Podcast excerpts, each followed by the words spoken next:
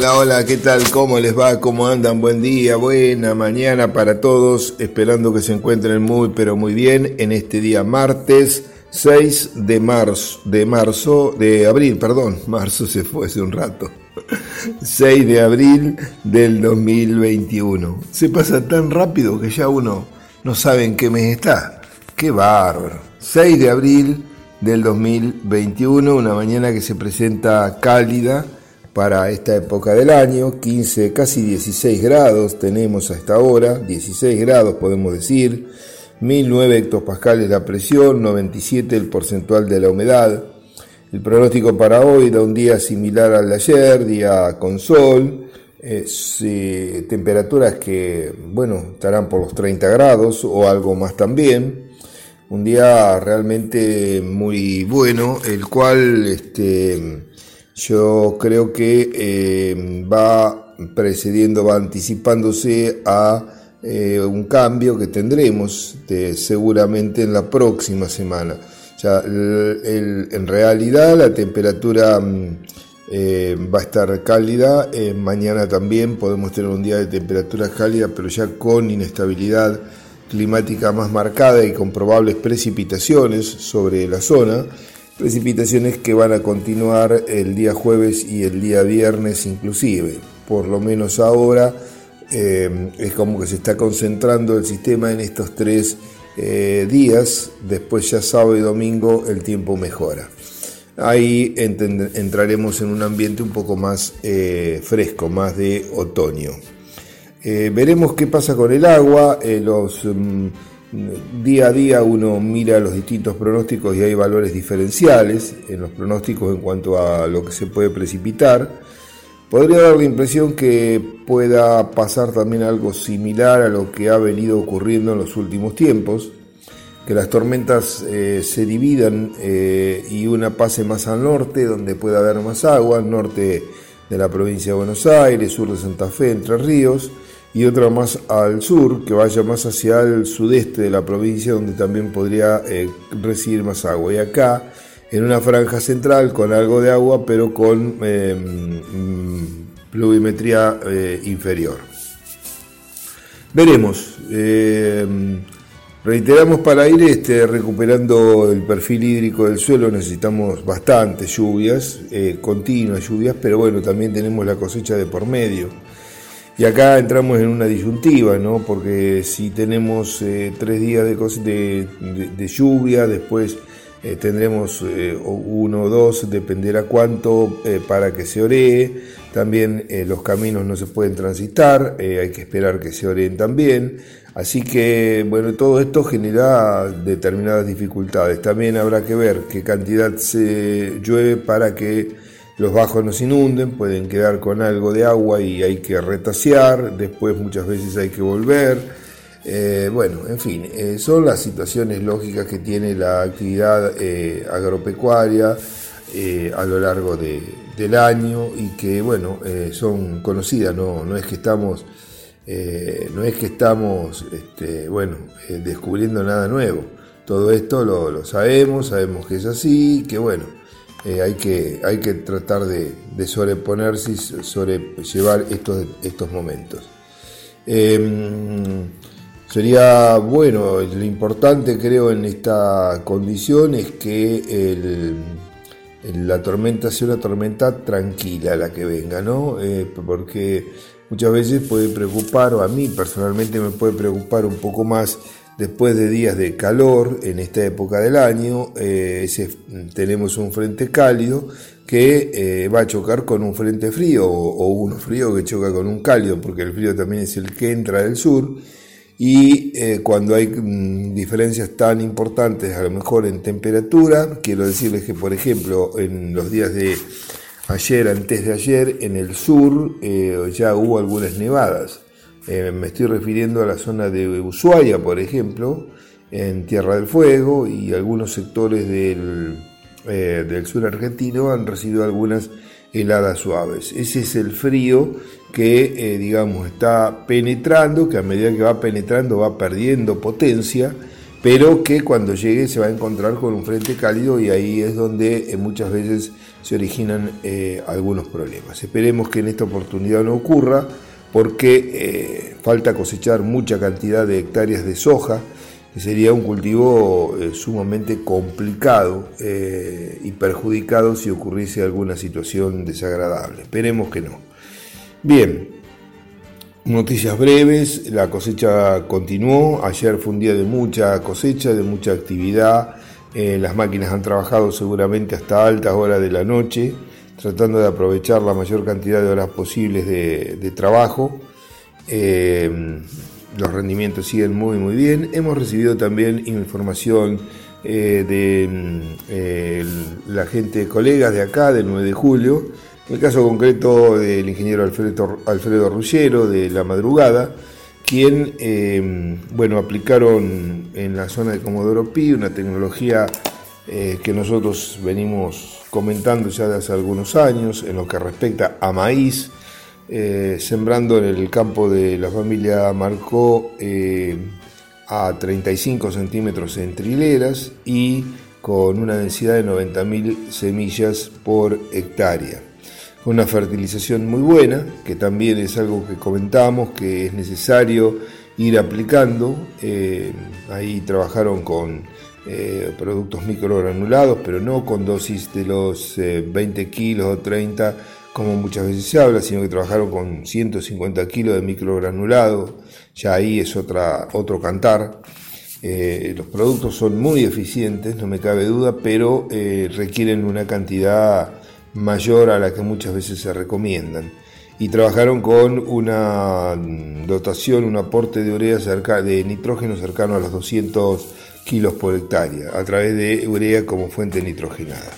Se hizo un control de malezas eh, con doble aplicación, en principio se trabajó con un producto llamado Adengo y después se hizo un repaso con eh, glifosato y atracina y mm, el rendimiento que me contaba Alfredo después de la cosecha con un híbrido de cal 7270, un híbrido digamos colocado de top de la, de la, marca, eh, alcanzaron casi los, eh, los 15.000 los 15 kilos y 14.600 kilos secos, redondeo el número.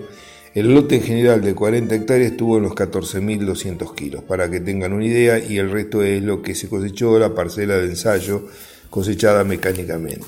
O sea, eh, se llevó un potencial realmente muy, muy, muy bueno, con seguramente un muy buen manejo, pero interesante tenerlo en cuenta, no era un ensayo de espaciamiento ni de densidad, yo creo que eso lo, ya está, está, hemos trabajado durante varios años, nosotros seguimos trabajando. Este año eh, vamos a tener resultados. Si Dios quiere, eh, en los próximos días veremos, este, estaremos cosechando en un establecimiento en Morea que maneja el ingeniero Facundo Beidela, y ahí junto con el ingeniero Oscar Álvarez hemos hecho varias experiencias, vamos a tener la información, hay híbridos de maíz sembrados a 46 en trilera, este, eh, hemos hecho espaciamientos con dos híbridos.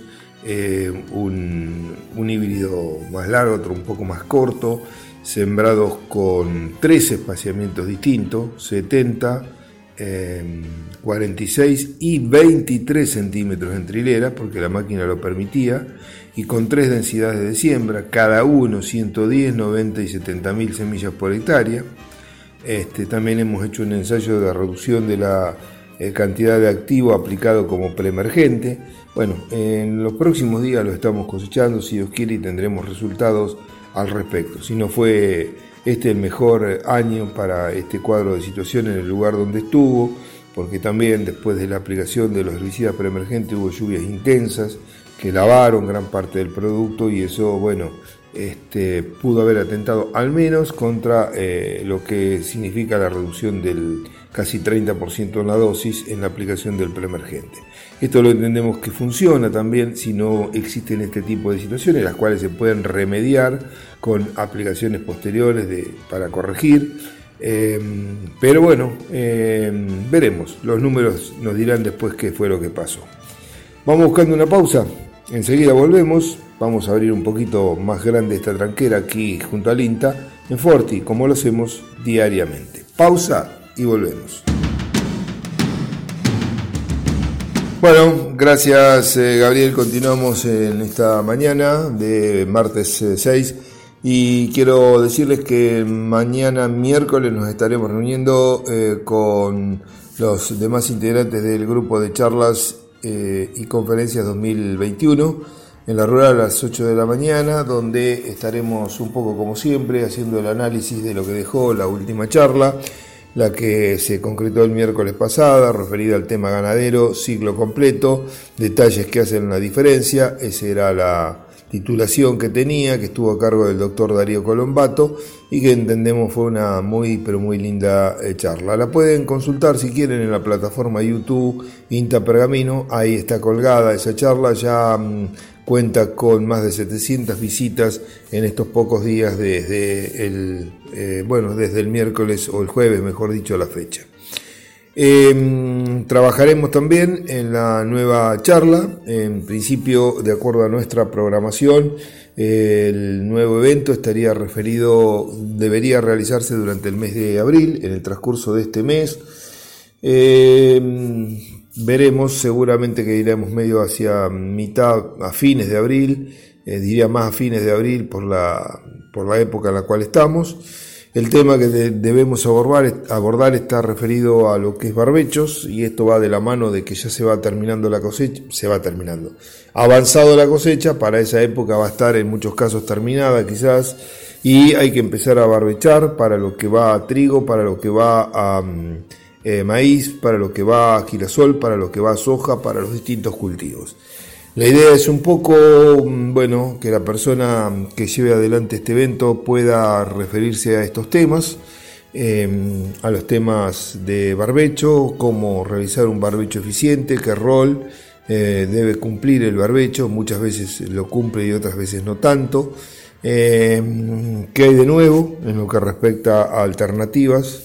Em, conjunción quizás entre barbecho y, alternativas, como ya algo se ha hablado, pero a lo mejor reforzar un poco más, porque también es época y se está realizando la siembra de algún este, cultivo de cobertura, eh, integrar las prácticas, bueno, en fin, hay mucho para, hablar, no, no está definido todavía ni la fecha ni el disertante, pero sí la temática a grandes rasgos, como le vengo diciendo, está referida a esos tópicos.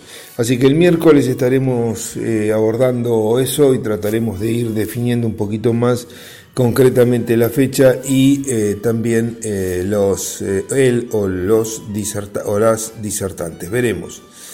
dejando de lado este tema, quiero decirle o darles también una noticia muy buena del eh, aporte indiscutido que es el campo al sector eh, o del el sector agropecuario en los distintos aspectos, pero hoy tomaré solamente uno porque el sector ganadero influye a través de la carne, a través de la leche, a través de la carne bovina, porcina, aviar, eso es agro también, ¿no? No, no cuando hablamos de agro nos estamos refiriendo a la parte agrícola, la parte agrícola es un componente de la actividad agropecuaria argentina.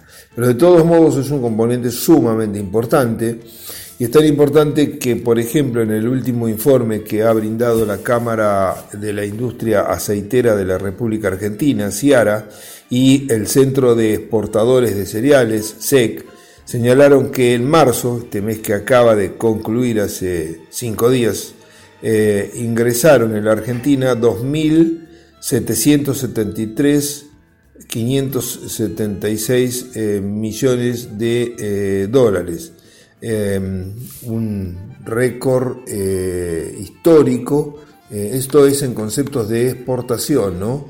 2.700 millones ingresaron, algo más, y es la cifra más alta de la agroexportación nacional. Así que escuchó bien, la cifra más alta de la agroexportación nacional.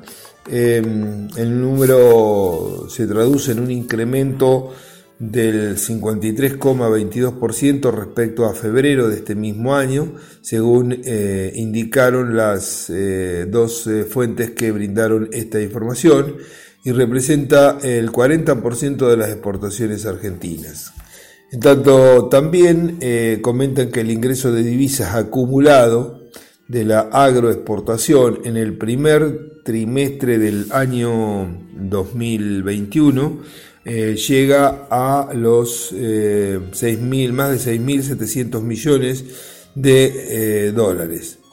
Una vez más fue gravitante el aumento sostenido de la demanda de alimentos en todo el mundo y por eh, el ingreso de la nueva hacia una nueva normalidad, si bien todavía lógicamente no estamos en una situación de normalidad, al contrario, estamos en una situación bastante compleja, pero eh, hay que tratar de, o muchos países eh, están tratando de recomponer las existencias internas, los stocks, las reservas, y eso eh, implica eh, hacerse de, productos de granos.